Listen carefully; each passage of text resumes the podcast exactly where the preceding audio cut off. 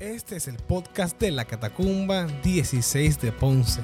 Somos una familia que vive como Jesús para darlo a conocer. Esperamos que al momento de escucharnos, tu vida sea edificada. Dios les bendiga. Qué bendición es la familia, ¿no? Eh, ¿Qué haríamos sin ella? Y a veces es la familia el, el vínculo más atacado, el vínculo menos entendido, el lugar donde más nos quejamos y donde quizá más maldecimos. Así que también les compartimos este video para reflexionar, para valorar, para dar gracias, para rectificar. Recuerda que tenemos un Dios de oportunidades, tenemos un Dios de amor y tenemos un Dios de propósito. Así que hoy, en esta misma línea, queremos compartirle este, este estudio bíblico acerca de la familia, el cual hemos puesto como título, Tengo la mejor familia. Y con esto no quiero este, confundir este positivismo excesivo, ¿no? Y, y declarar cosas que no son, o querer engañar, o querer tapar el sol con el dedo. Pero quiero que por favor grabes esto en tu mente y en tu corazón. Pero tú tienes la mejor familia y yo tengo la mejor familia. Pero quizá vas a decir, pero ¿cómo es eso? Y curiosamente la, el escrito y la reflexión que desarrollé lo basé con el pensamiento contrario. Lo basé con el pensamiento, me tocó la peor familia. Es un pensamiento que yo tuve por, por un tiempo sobre todo en mi, en mi época de adolescente, en mi época de juventud, ese fue un pensamiento que estaba presente en mi mente y en mi corazón. Cada vez que yo miraba a mi familia, cada vez que yo repasaba la lista de las imperfecciones, porque es más fácil ver lo negativo que lo positivo, yo me convencía y decía, Señor, creo que me pusiste en la familia equivocada, creo que aquí te equivocaste porque mira mi familia no tiene esto, hace esto, dejó de hacer esto, me hizo esto. Y toda esta lista de situaciones que me orillaban a pensar que tenía la peor familia. No sé si a ti te ha pasado ese pensamiento, quizá yo he sido el único que ha pensado así. A veces yo comparaba mi familia con otras y miraba las familias de amigos en la escuela, miraba a sus papás, los premios que le daban a sus hijos, los viajes que ellos sí podían hacer o yo no sé, tantas cosas. Yo decía, si yo estuviese en esa familia yo sería más feliz. O si yo estuviese en esa otra familia yo, yo pudiera desarrollar mi potencial al máximo. Pero te pregunto Dios, te pregunto yo, Dios se equivocó en la familia que te dio y ahora en la familia que quizá estás formando? Eh, ¿Acaso no hay un propósito divino con tu familia? ¿Cómo es tu familia? ¿Cómo es mi familia? Cada una de nuestras familias es completamente diferente. Quizá tú vienes de una familia donde hubo divorcio, una familia disfuncional, Quizá en tu familia hay muchas situaciones de enfermedad constante, varios miembros de la familia se enferman todo el tiempo. Quizá tienes una familia que es muy problemática, ¿no? Y el tío, y pasó este bonchinche, este malentendido, y esto y el otro. O, quizá tienes una familia que dices tú, bueno, está dentro del, del margen eh, tradicional, ¿no? Papá, mamá, hijos, abuelos, tíos, todo normal. Cada una de nuestras familias es diferente. ¿Y acaso tendremos la mejor familia? Bueno, en primer lugar, queremos dejar bien en claro esto. La familia es el contexto que el Señor utiliza en toda la escritura. La palabra familia y sus propósitos se desarrollan en ese, en ese ambiente, en la familia. Desde Génesis hasta Apocalipsis vamos a ver varios ejemplos de cómo Dios trabaja en familia, en lo que Él define la familia. se utiliza muchísimo este lenguaje de papá, ¿no? de padre, de hijo, de esposa, de descendencia, de, todo este lenguaje eh, aparece miles de veces el contexto familiar. Y no cabe duda que Dios utiliza la familia para hacerlo. Quiero compartirte dos porciones de la Biblia como ejemplo solamente, dos de, de muchísimos que la lista es muy larga pero quiero que lo veas con esta nueva perspectiva y que el Espíritu Santo te revele y te lleve a, profundizar en ella. En Hebreos capítulo 2, versículos del 11 al 13. Busca por favor, acompáñame. Este, ten tu Biblia física para que no te salgas. Si estás en el teléfono, no salgas de la aplicación. Eh, busca en tu Biblia física o toma nota. Hebreos capítulo 2, versículos 11 y 13. Escríbelos. Y dice, por lo tanto, Jesús y los que Él hace santos tienen el mismo Padre. Por esa razón, Jesús no se avergüenza de llamarlos sus hermanos, pues le dijo a Dios, anunciaré tu nombre a mis hermanos, entre tu pueblo reunido te alabaré. También dijo, pondré mi confianza en Él, es decir, yo y los hijos que Dios me ha dado. Tenemos una porción de la palabra y vemos cómo está impregnado ese lenguaje familiar. Primera de Pedro, capítulo 3, versículo 8. Primera de Pedro, capítulo 3, versículo 8. Busquen los hermanos, síganme en, esta, en este estudio. Y dice así, por último, todos deben ser de un mismo parecer. Tengan compasión unos con otros. Ámense como hermanos y hermanas. Sean de buen corazón y mantengan una actitud humilde. Y este es otro pequeño ejemplo de cómo el apóstol eh, Pedro hace esta recomendación y como reflejo del amor de Dios y de que hemos sido transformados por su Espíritu es, ámense unos a otros como hermanos y como hermanas. Nuevamente vemos un lenguaje familiar. Y quizá a lo mejor tú eres de las personas que, que de forma eh, regular no utilizas mucho el lenguaje hermano, hermana. A lo mejor cuando estamos en la iglesia, pues sí se nos hace fácil, ¿no? Hermano, hermana, Dios te bendiga, Dios te guarde, no. Pero en el contexto general y en nuestra vida quizá nos forma parte de nuestro lenguaje. Quizás sí, quizás no. Yo en lo personal yo no lo utilizo mucho, ¿no? Sí lo uso mucho en el contexto eclesiástico, por decirlo así. Eh, y no hay nada, o sea, no hay más allá, ¿no? No hay más misterio con ese lenguaje. Pero sin embargo, yo te puedo decir, independientemente de lo use o no, a mí me gusta sentirme amado como un hermano. Es una gran bendición. O sea, eso marca la diferencia, no eres uno más, ¿no? Y esa convivencia y esa forma de relacionarnos como hermanos es una bendición increíble. Eh, hoy, por ejemplo, eh, un amigo y hermano que de Estados Unidos me envió un, un texto preguntándome cómo me sentía. Y ese texto fue para mí muy especial. Y fue muy bueno. Y de hecho, ya después de que estuvimos eh, texteando un poco, le dije muchas gracias por, por textearme, que fue de mucha bendición. Y así he tenido muchos que, nos ha testeado nuestros pastores o amigos. Y cada vez que sientes el amor de hermanos es una gran bendición. Así que la familia es muy importante y la familia es el regalo más grande que Dios nos da. Ya sea familia física, la familia de sangre y la familia espiritual. Es la, la bendición más grande que Dios nos ha dado. Y ese es el primer punto que quiero compartirte. El primer punto es, el mejor regalo que Dios te dio es la familia. Y debes de tenerlo bien claro en tu mente y en tu corazón. El mejor regalo que Dios te dio es la familia. Independientemente de cómo se defina o cómo se constituye tu familia, el mejor regalo que Dios nos ha dado ha sido la familia. Y, mira, yo vengo también de una familia eh, que ha tenido muchos problemas y muchas situaciones.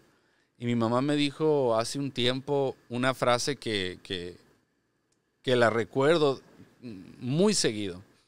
Eh, y si yo tuve una, situación difícil, mis padres tuvieron una situación aún más compleja, aún más difícil. Y ella, ella algunas cosas yo sé y, y de las que me ha contado, ah, tuvo una, una crianza muy dura y muy difícil. Eh, y ella una vez también, yo, Dios la utiliza para confrontarme, y ella me dice, mira Sammy, yo no cambiaría absolutamente nada de lo que pasé. Y, eso a mí me, de momento me chocó porque fueron situaciones muy fuertes. Y me dijo, porque no hubiese tenido a ustedes, o sea, diciendo nosotros sus hijos y los nietos. Y eso que estoy disfrutando y lo que ahora estoy dando y lo que ahora estoy viviendo, no lo cambio por nada. Y eso a mí me, impactó y encontró propósito y, forjó carácter a mi mamá y, y, le ha ayudado a entender otras cosas. También tomando en cuenta que existe el pecado, existe la maldad, existe el error humano y por eso hay tantas situaciones. Pero cuando Dios entra en juego, las cosas cambian. El regalo más grande que Dios nos ha dado es la familia la familia física y la familia espiritual. Punto número dos que quiero compartirte en este estudio es, el lugar favorito de Dios para hacerme madurar es mi familia. Anótalo bien. Mira lo que te estoy diciendo. Punto número dos, el lugar favorito de Dios para hacerme madurar es mi familia. Analicemos por un momento cómo somos en el trabajo. ¿Cómo somos en la calle? ¿Cómo somos en la congregación cuando venimos a la catacumba? Muchos me han, platican conmigo, saben cómo yo me desenvuelvo, eh, ¿no? Y me gusta saludar, uno es amable, uno es respetuoso. Eh, inclusive yo a, mis, a mis superiores y a mis mayores, yo les hablo de usted. Y dicen, ay, Samuel, no, mira, wow, qué, qué respetuoso, ¿verdad? Qué amable. Eh, este, y, se lleva, ¿no? o con mis compañeros en el trabajo. Yo tengo ahí una reputación y tengo uh, este, mi personalidad bien marcada y me respetan y, y, saben ¿no? lo que hago y demás. En la calle también. Pero, ¿cómo somos cuando estamos en casa? Ah, Ahí este Samuel habla de usted, ahí sí es respetuoso, ahí sí es amable, o es otra persona completamente diferente. ¿Cómo somos en la familia? Entonces dice, no, pero espérate, pero es que tú no conoces a mi familia. Si conocieras a mi familia, entenderías por qué soy así, así, por qué grito y por qué, y por qué pataleo, hago rabieta y hasta por qué golpeo. Y podemos justificar eso. Es que tú no conoces a mi familia porque tengo la peor familia, porque mi familia saca lo peor de mí. Fíjate bien. Yo, yo, yo allá afuera estoy muy contento, yo me puedo desenvolver con paciencia, yo puedo ser amable, yo puedo ser amistoso, yo, yo si tú me tratas bien, mira, friendly, y vas a obtener lo mejor de mí. Pero en casa, como yo tengo la, la peor familia, mi familia saca lo peor de mí. Y mi querido hermano, mi querida hermana, tu familia no saca lo peor de ti. Tu familia saca quién realmente eres. Tu familia y mi familia revela quién realmente somos. Por eso, y hay un propósito eterno en esto, por eso es que Dios nos plantó en esa familia, para que realmente salga quiénes realmente somos. Porque si nosotros estuviésemos en el lugar equivocado, estuviésemos viviendo de apariencias todo el tiempo. Apariencias que con, con, con, el paso de los días y de los años va a explotar en algún, en algún momento. Nuestra familia pone en evidencia lo que realmente hay en nuestra mente y corazón y que son cosas que Dios te presenta para trabajarlas, no solamente para exponerlas. Dios quiere trabajarlas, Dios quiere formar carácter. Recuerda que Dios está moviendo todo el tiempo, recuerda que hay un propósito eterno, no solamente se trata de ti y de mí, nosotros formamos parte de un, de un gran plan, el plan perfecto de Dios, la redención de la humanidad y la segunda venida de Cristo. Tenemos que seguir predicando el Evangelio. Tenemos que seguir alcanzando a toda criatura, a todas las naciones, por todos los rincones. Para eso el Señor nos está preparando. ¿Y sabes qué? El mejor lugar que Dios utiliza para forjar nuestro carácter es nuestra familia. ¿Qué ha estado pasando en este tiempo, en esta, eh, sobre todo ahora, ¿no? Este, en esta cuarentena? En, allá afuera eres una persona y adentro eres otra persona. Míralo, no lo mías como un proceso de hipocresía. Míralo como un proceso donde el taller del maestro. Míralo como una oportunidad donde Dios te está mostrando lo que hay que trabajar. Mira qué bendición. ¿Sabes qué? Yo soy así, yo soy así, yo soy así, yo soy así. Perfecto. Pues vamos a entregárselas al Señor y vamos a trabajarla.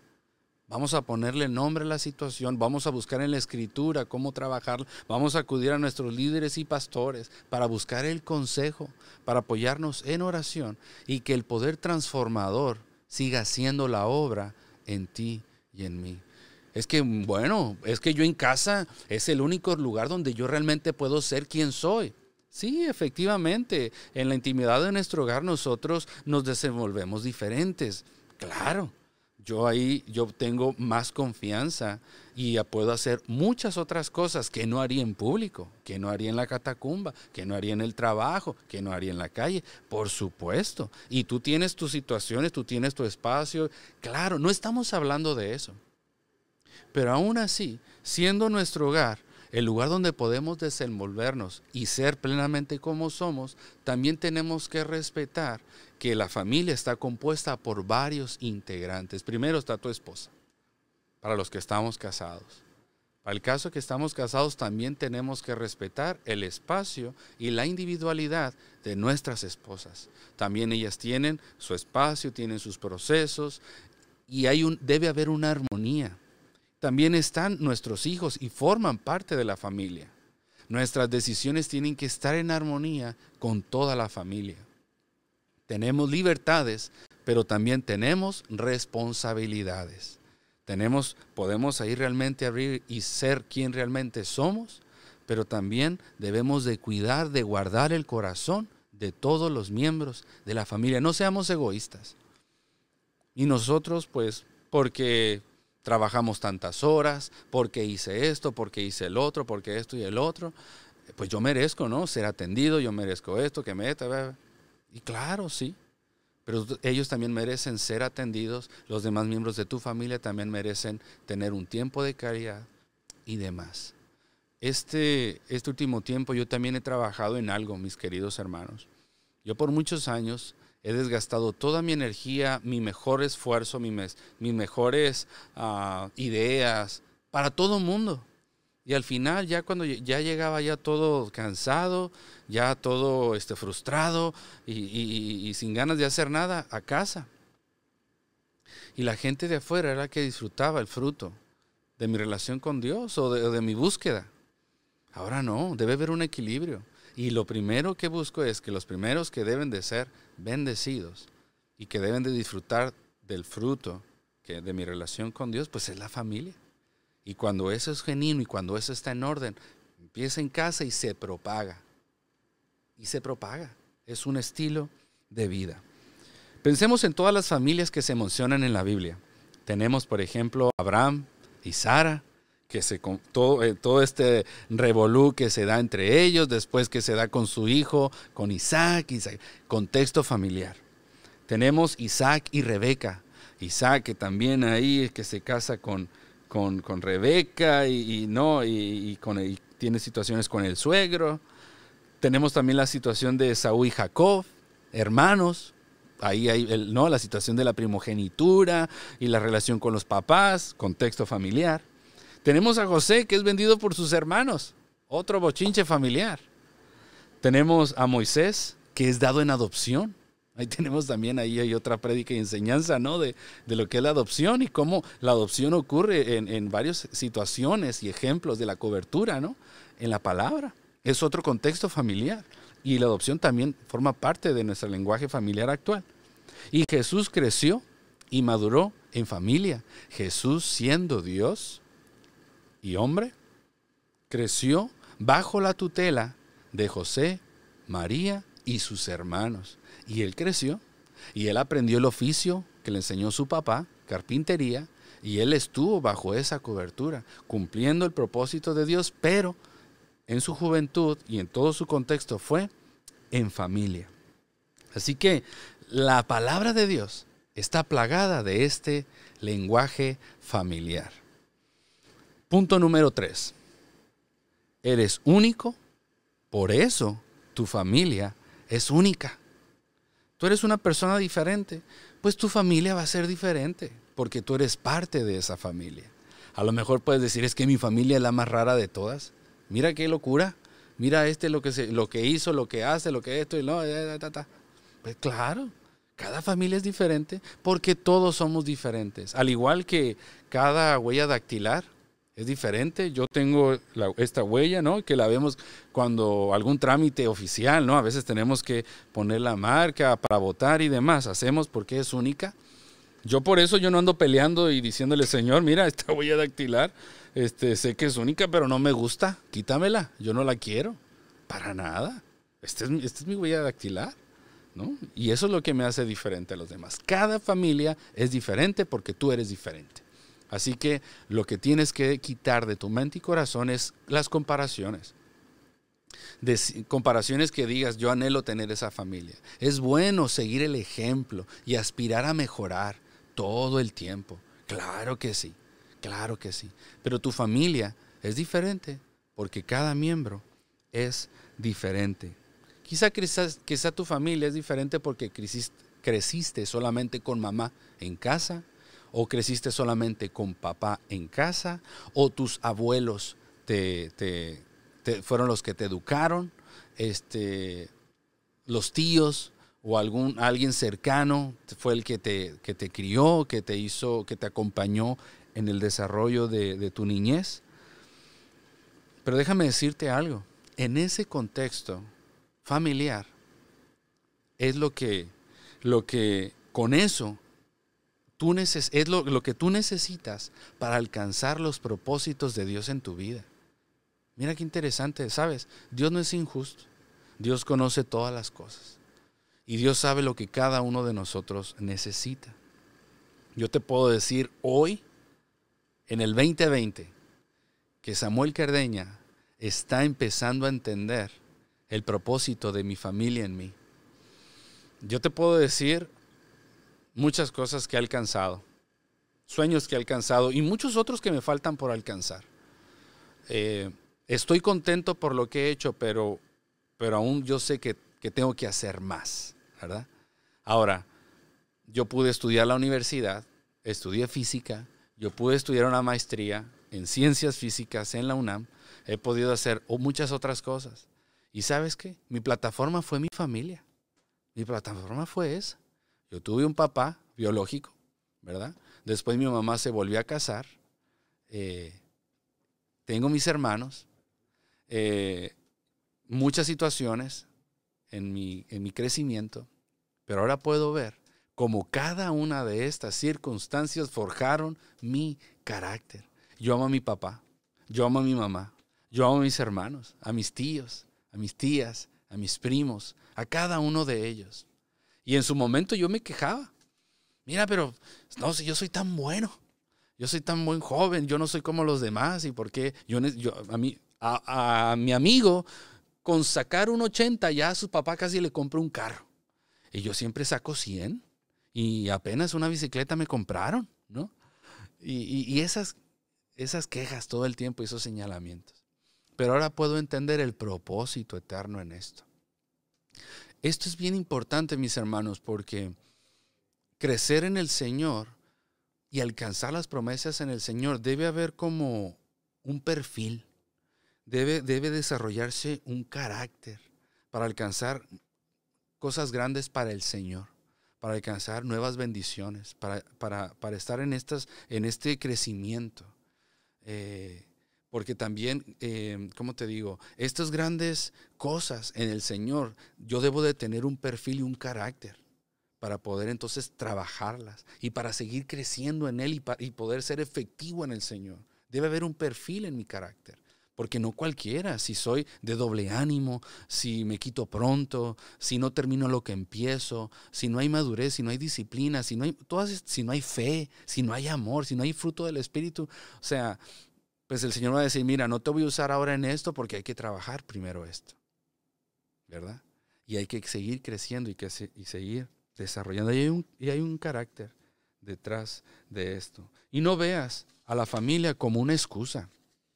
No veamos una a la familia como una excusa. Mira, vamos a suponer, mi familia no tiene recursos económicos eh, y no me apoya en nada. Tuve que trabajar desde joven. Este caso, ¿no? Eh, a lo mejor puede ser tu caso que en la universidad pues tuviste que trabajar para poder solventar los gastos de, la universidad, eh, trabajar en eh, un restaurante de comida rápida, en algún restaurante como mesero, yo no sé. Entonces, no, pues si yo tuviese otra familia que me pagara todos mis estudios, yo pudiera desarrollar mi talento al máximo. Y no, eso, eso no es así.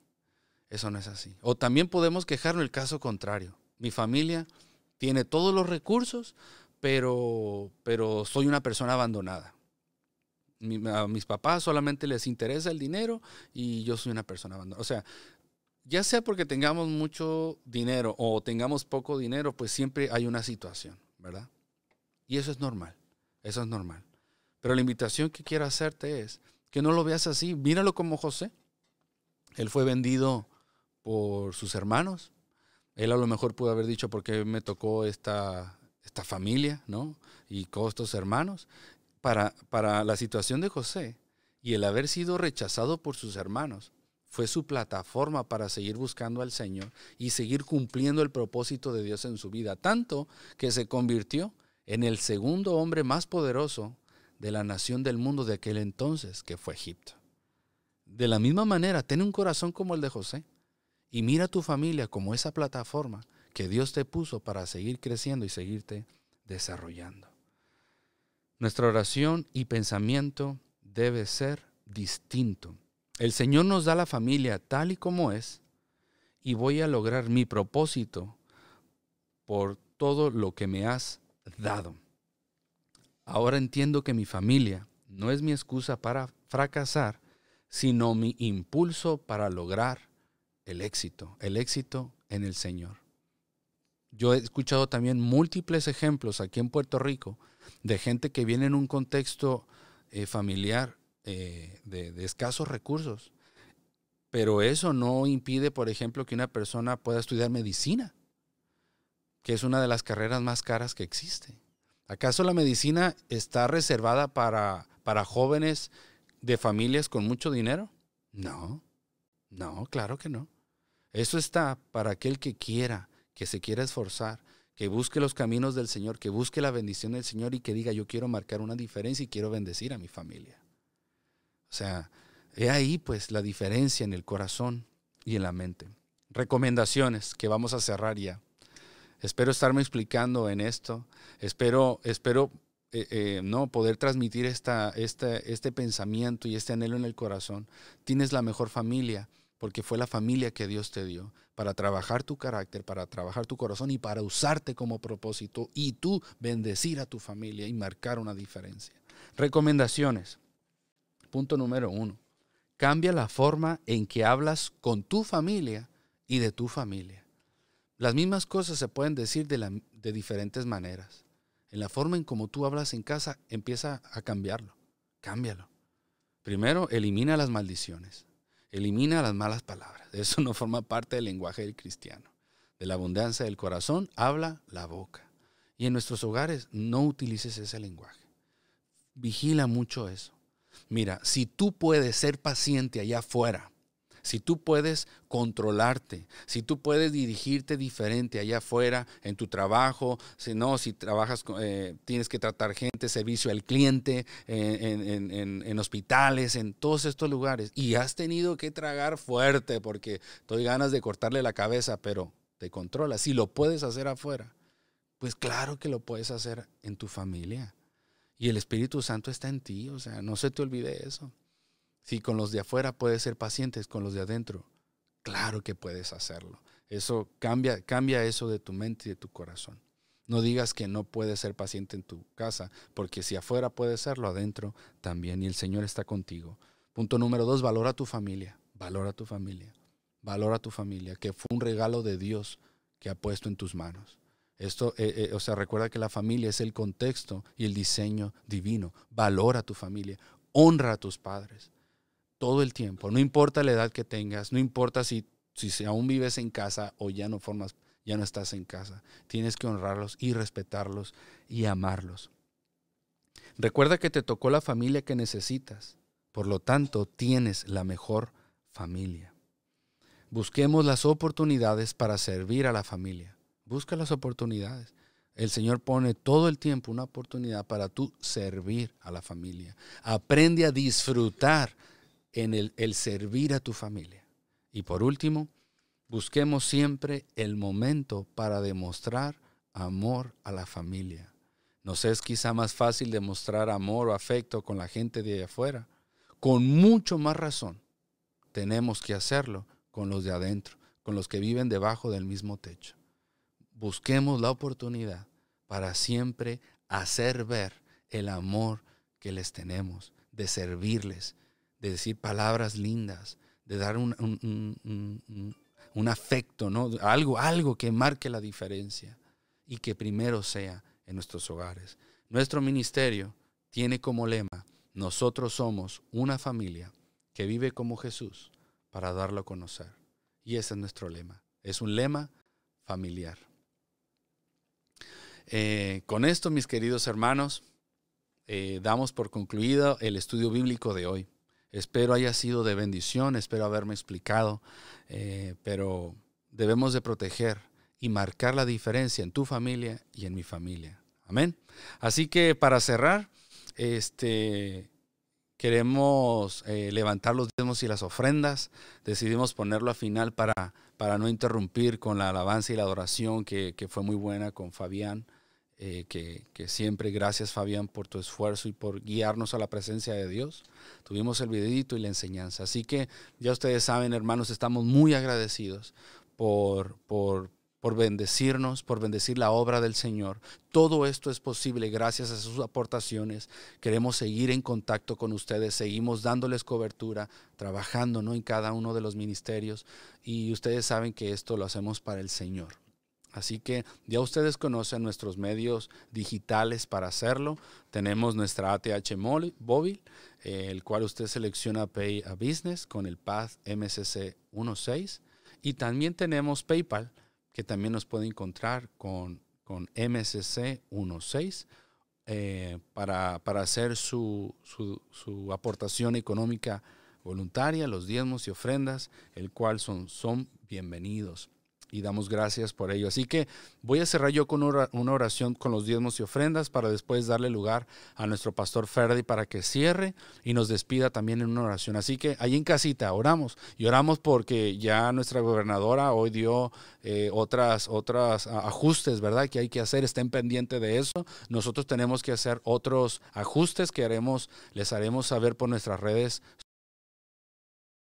Vamos a orar por la economía, porque esto todavía se va a extender un poquito más, pero nosotros creemos en un Dios que provee, en un Dios que, que cubre y en un Dios que no llega tarde. Amén. Oramos. Padre, te damos gracias, Señor.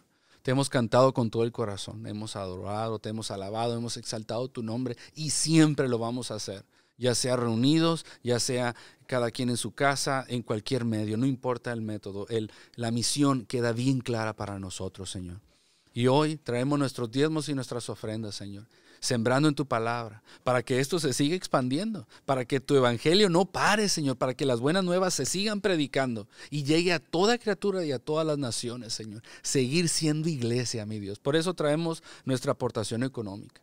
Yo te pido, Señor, que bendigas a mis hermanos, que cada uno de ellos es una iglesia dadora, es una iglesia que te cree, es una iglesia que ha, que ha decidido poner su fe y tu mirada y su mirada en ti, Señor. Bendícelos y bendice esta nación, Señor. Bendice la economía de esta nación. Bendice a los pequeños comerciantes, a los grandes comerciantes, a cada uno de los negocios en cualquier contexto, Señor, en todos los sectores, mi Dios que no falte el sustento en cada uno de los hogares. Ese es nuestro clamor, Señor, y esa es nuestra fe. Tú eres bueno y creemos en tus promesas, Señor. Te damos gracias, mi Dios, en el nombre de Cristo Jesús. Amén y amén. Dios les bendiga.